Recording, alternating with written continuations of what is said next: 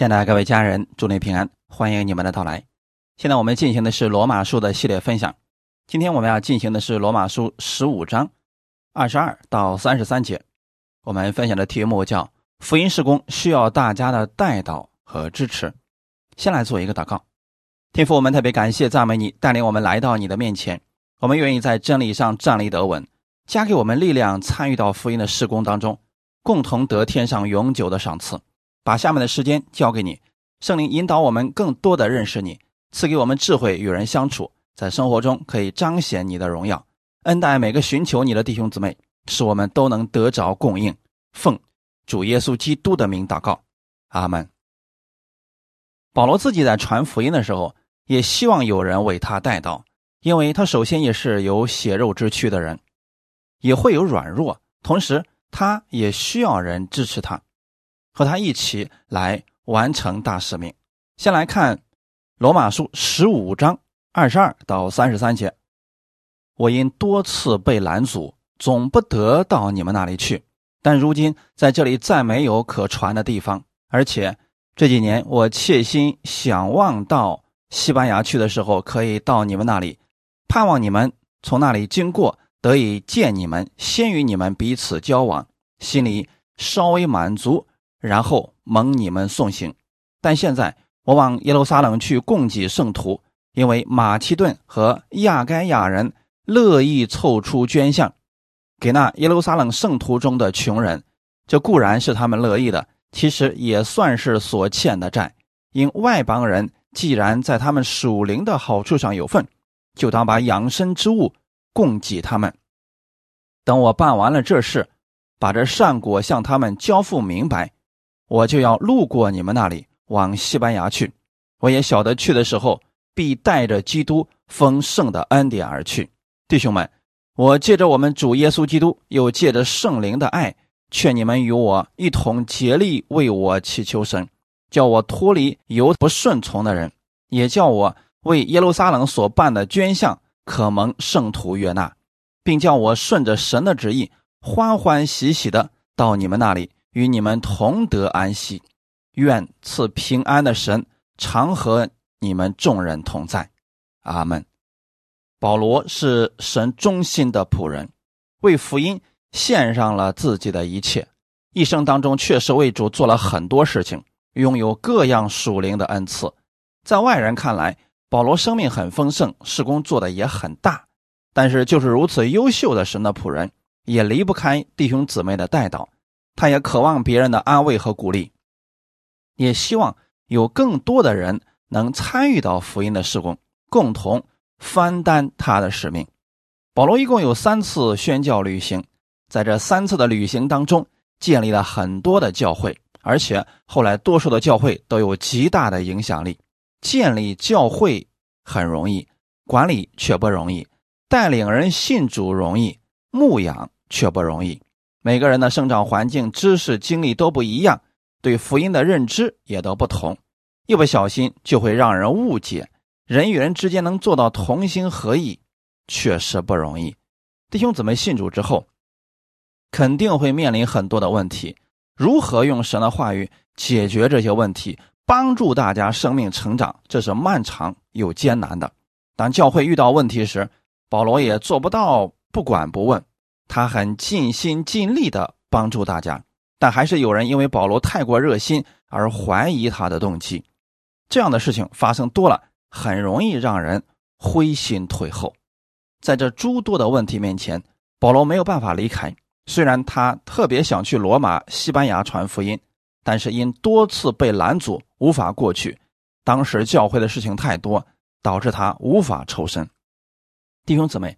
虽然神呼召保罗传扬福音，从耶路撒冷直到南斯拉夫，这些事情对保罗来讲并不难，但建立这些教会之后有很多问题要解决。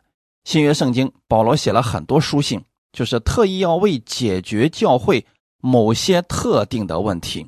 因此，我们在读新约书信的时候，会得到实实在在的解决方法。这样。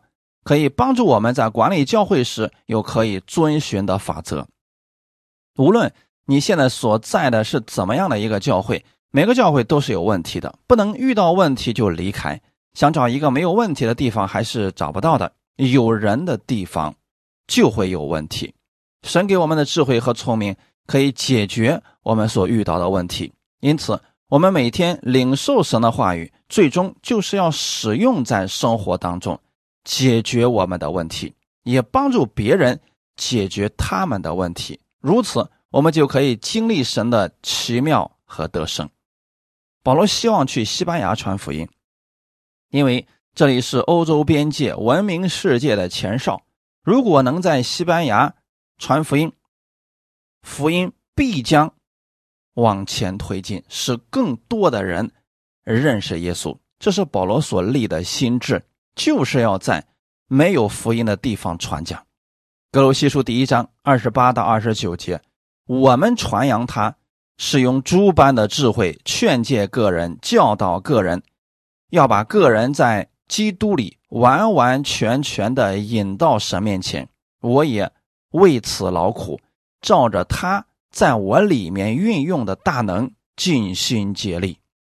这就是保罗的福音施工，用诸般的智慧教导人、劝导人，要把各样的人带到耶稣基督的面前。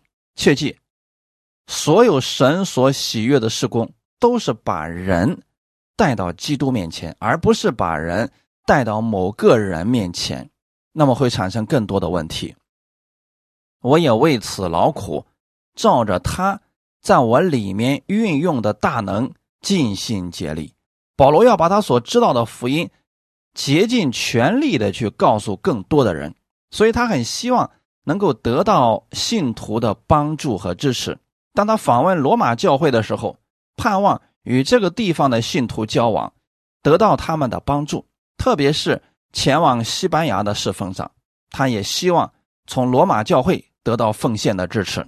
同时，保罗为教会的事工尽心尽力，有时候还出力不讨好，为以弗所教会流泪祷告三年。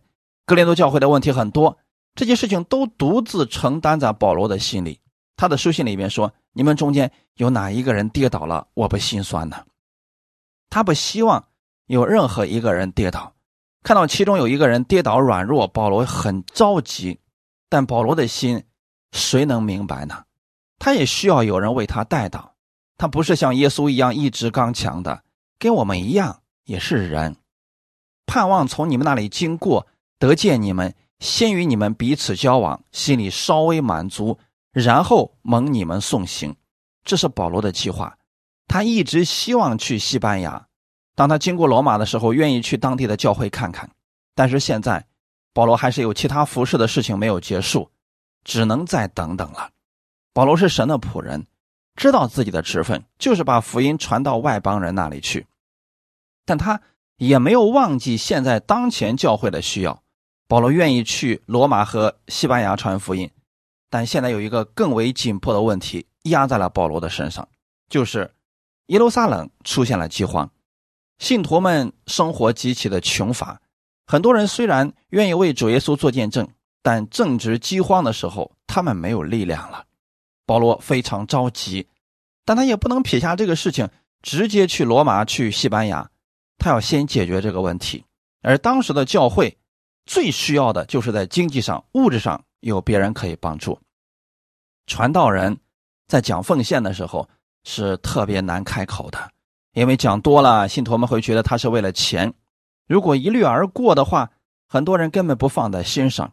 而保罗也恰恰遇到了这个问题。他知道耶路撒冷教会当时的情况，虽然他很愿意去帮助，但他自己没有钱，只能盼望自己建立的教会。拿出奉献，愿意帮助耶路撒冷的教会。保罗知道这些教会需要一些实实在在的帮助，很多神的子民正在吃身露宿当中，需要实际性的帮助。这个事情成了保罗急需解决的一项事工。为此，保罗就到了马其顿和亚该亚的教会里讲说这些事，希望他们可以帮忙。感谢主，这些教会，比如。马其顿和亚该亚这些教会当中，虽然他们也不是很富足，但是还是愿意听保罗的，凑出捐项，帮助耶路撒冷圣徒当中的穷人。保罗在这里用了一个强烈的词说：“这固然是他们乐意的，其实也是所欠的债。”保罗不是求其他教会去做这件事情，而是向他们讲明这方面的真理。我们在主里边互为肢体，理当相互帮助。如果大家都各自只顾自己，福音就无法传开，因为全职的传道人他们的生活就没有保障，怎么可能全心？做主的功能，很多人想开展福音事工，但是没有奉献的支持，没有办法持续进行的。保罗是说，这个事情是他们乐意的，但是也算是所欠的债。这是什么意思呢？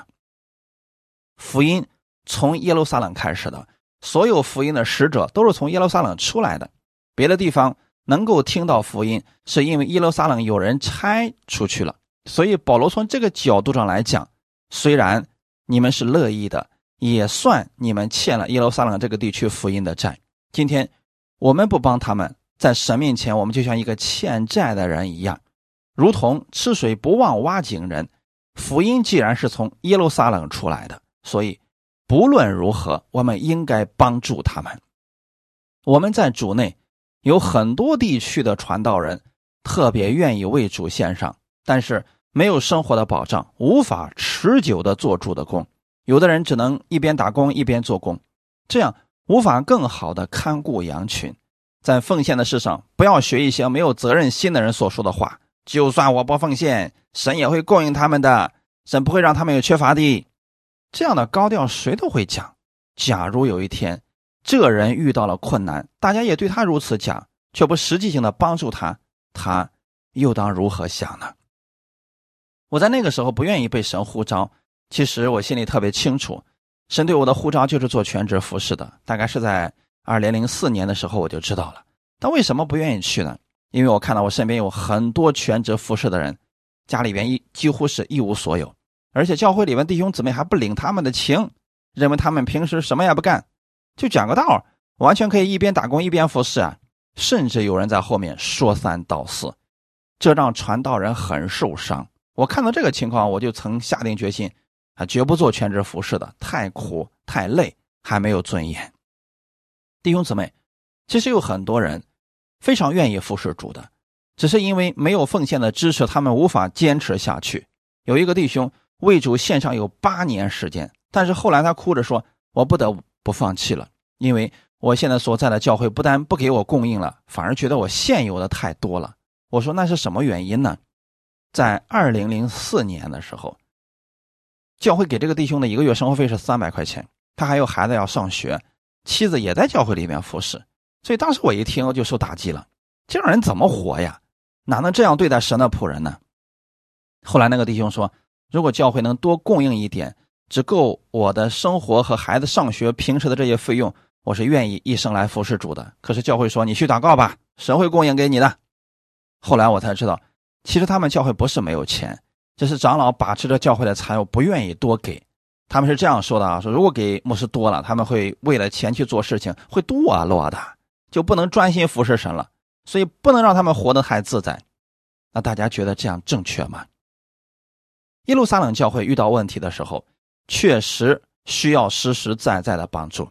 保罗说：“现在你们要凑出捐项来，因为这是你们所欠的福音的债。”保罗的心意很明确，那就是别的教会帮助了耶路撒冷，你不能看不起人家，更不能觉得自己高尚，这些本是该做的。就像我们帮助了自己的家人一样，难道还要觉得自己比你的弟兄姐妹高尚吗？你们也要为国内全职的传道人祷告。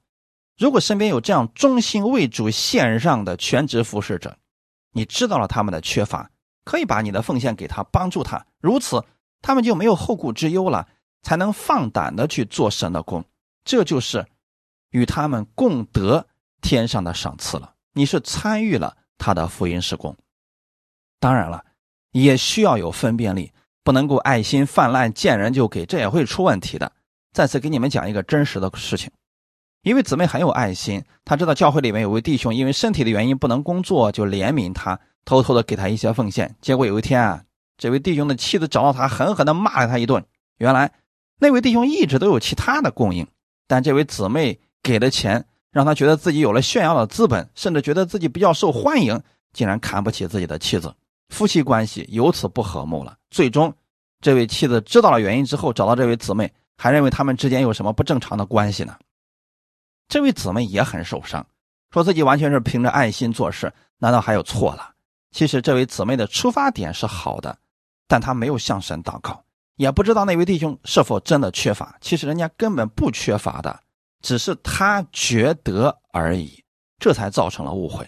这里的意思是我们帮助别人，先向神祷告，还要确定被帮助的人是真的缺乏才好，免得出其他的问题。原则上是由教会出面帮助最好。如果教会不愿意帮，而那人又有缺乏，我们再帮助，这一点愿意大家都有智慧，不能好心办坏事了。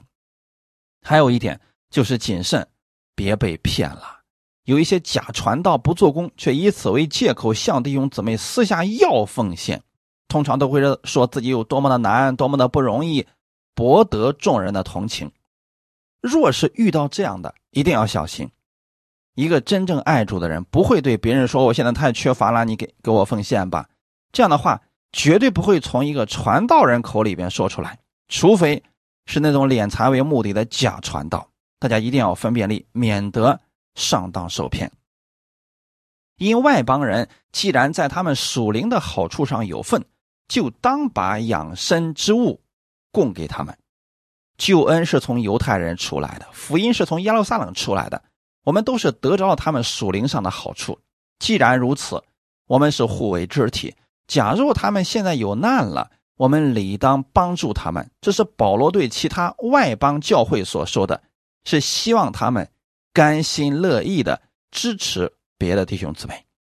保罗在这里讲这些话的时候，心里是有一些激动的，因为他当时看到了那边教会极其缺乏，而这边教会却不愿意怎么奉献，特别是格林多教会，不但不愿意，还怀疑保罗的动机不纯。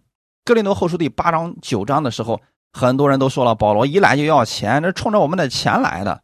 哥林多教会很富足，虽然他们有能力奉献，却不愿意献上。马其顿人本身很缺乏，却乐意献上。由此啊，我们看出了不同的生命程度。保罗也在哥林多教会说了一些事情，比如说八章九章给他们做了解释。他说：“牛在场上踹鼓的时候，不可拢住他的嘴。神。”挂念的是牛吗？作为一个传道人，向别人解释到这种程度，可想而知，保罗的心里该有多难受。如果我们各自都能做好自己该做的，传道人可以专心传道，信徒可得属天的真理供应，在生活中更蒙福，然后继续奉献，这样多好啊！二十八节，等我办完了这事，把这善果向他们交付明白。我就要路过你们那里，往西班牙去。他是要在各个教会里收奉献，然后把这些带到耶路撒冷去供给那些受灾的弟兄姊妹。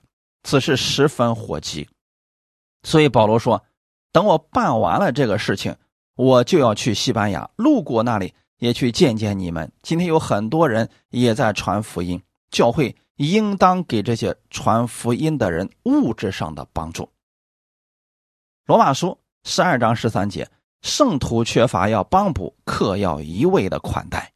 加拉太书六章十节，所以有了机会就当向众人行善，向信徒一家的人更当这样。希伯来书十三章十六节，只是不可忘记行善和捐书的事，因为这样的祭是神所喜悦的。很多人说了，国外又遭灾了，很多地方都需要我们帮助呢。其实我想说的是。先顾一顾身边的这些人，如果连身边的人都不愿意帮助，说帮助远处的人就无从谈起了。如果连本教会的牧师都不愿意照顾，说帮助不认识的人，也许就是说说而已。这样的人不可信。福音的顺序是这样的：耶路撒冷、犹太全地、撒玛利亚，直到地极。保罗是按这个顺序一直在传福音。你对灵魂有负担。先从你的耶路撒冷开始。如果你的耶路撒冷，也就是本教会的牧者弟兄姊妹需要帮助，先帮助他们，然后再到犹太全地，就是指你所认识的人，再到撒玛利亚不认识的人，再到地极远方的人，由近及远，这样每一个人都如此行，福音事工就是稳固的、持久的。很多教会看到旁边教会都快经营不下去了，也不愿意去伸出援助之手，原因是什么呢？不是一个派别的，他们起来了，不是要和我们抢市场吗？这都是人的私心，这是神不喜悦的。我们要知道，所有的教会都是耶稣的，不是某个传道人的。虽然神让他管理，但也要按真理管理，而不是按私心管理。彼此相爱，不是停留在嘴上，乃是要行出来的。只有行出来的时候，世人才能看出我们是基督的门徒，与世人不同，充满基督的爱，才能吸引人来到教会。如果连教会里边都勾心斗角，那与世界有什么分别呢？世人的盼望又在哪里呢？愿意我们弟兄姊妹尽自己的力量，献上爱心，共同支持福音的发展。保罗一生的目标就是耶稣基督的福音能传到地极，所以保罗希望弟兄姊妹为他带祷，支持他。他提出了三个方面需要带祷的事项：三十节到三十一节，弟兄们。我借着我们主耶稣基督，又借着圣灵的爱，劝你们与我一同竭力，为我祈求神，叫我脱离在犹太不顺从的人，也叫我为耶路撒冷所办的捐项可蒙圣徒悦纳。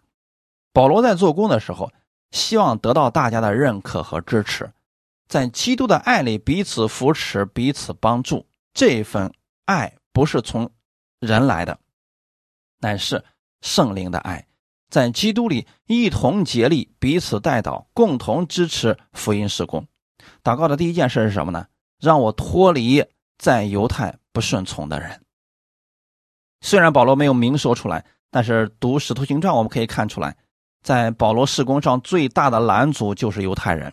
他们不但不帮助保罗，反而在背后造谣攻击保罗。好几次保罗差点都被这些人给害死了。在这样的事上，保罗希望弟兄姊妹祷告，使他脱离这些不顺从的人。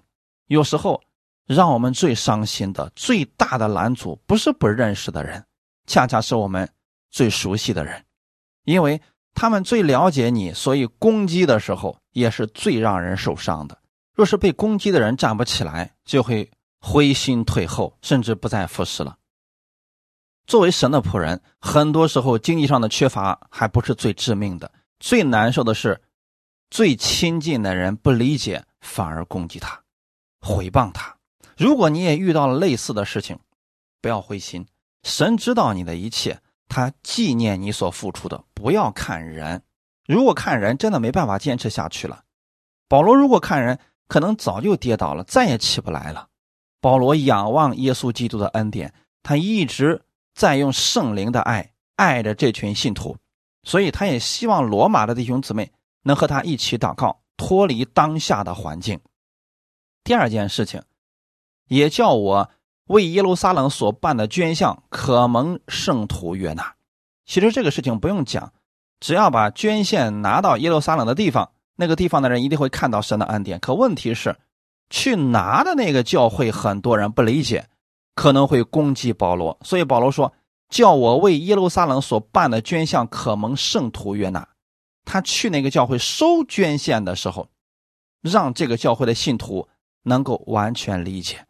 很多神的仆人，特别是全职的传道人，被信徒不理解、攻击的时候，心里是最痛苦的。保罗不断的遭受属肉体的信徒的攻击，但因为他们是属肉体的，不明白属灵的事情，保罗。也只能忍耐他们，等候他们生命成长。此时，保罗也处在软弱之中，希望有理解他的人能帮助他一起祷告，包括我也一样，需要大家的祷告和支持。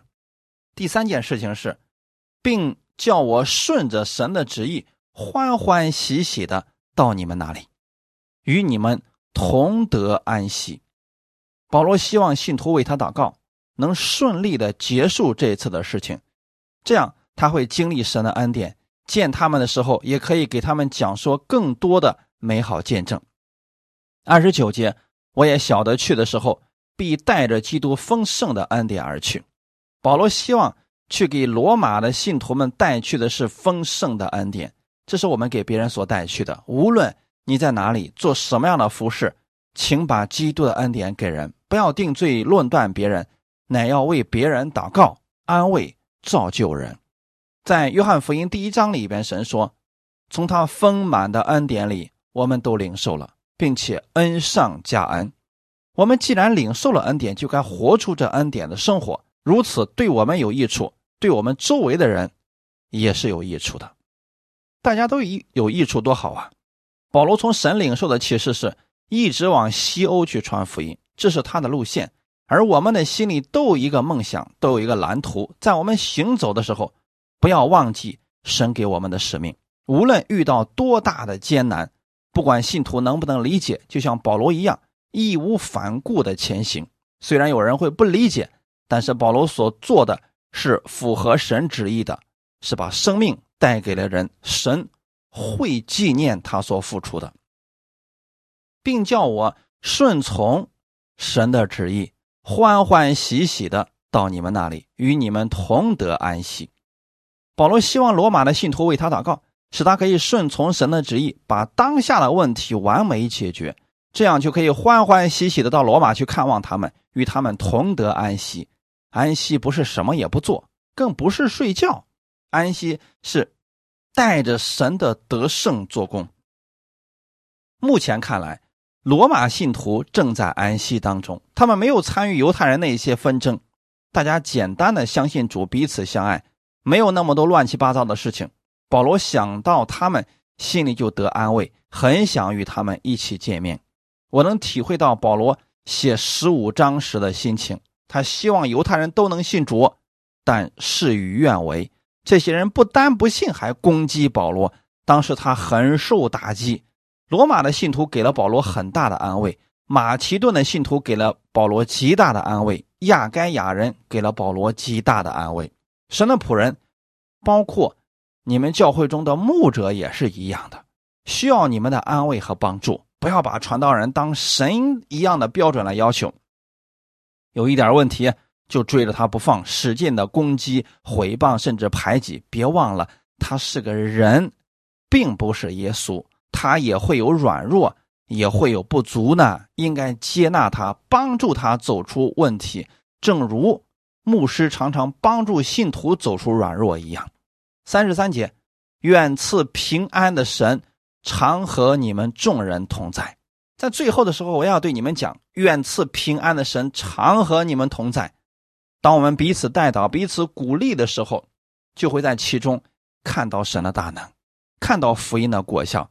只有我们彼此同心合意，共同兴旺福音的时候，我们就会感受到基督的供应和大能。只有我们彼此接纳、彼此相爱的时候，我们才能让世人看到不一样的一群人，他们才能被基督的爱吸引而来。如果互相掐、互相排挤，那么正好中了魔鬼的诡计。愿意我们每一天都经历神丰盛的恩典。我们一起祷告，天父，感谢赞美你。保罗是我们的榜样，他知道自己的使命在哪里，他是。外邦人的使徒，虽然服侍过程当中也遇到了很多问题、很多的艰难，但他仍然持守真理，相信神的引导和带领，这是我们效法的榜样。天父赐给我们这样彼此相爱的心，让我们在圣灵中彼此带导、彼此接纳、互相帮助，共同兴旺福音，共同参与福音事工。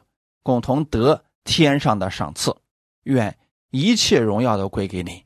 奉主耶稣基督的名祷告，阿门。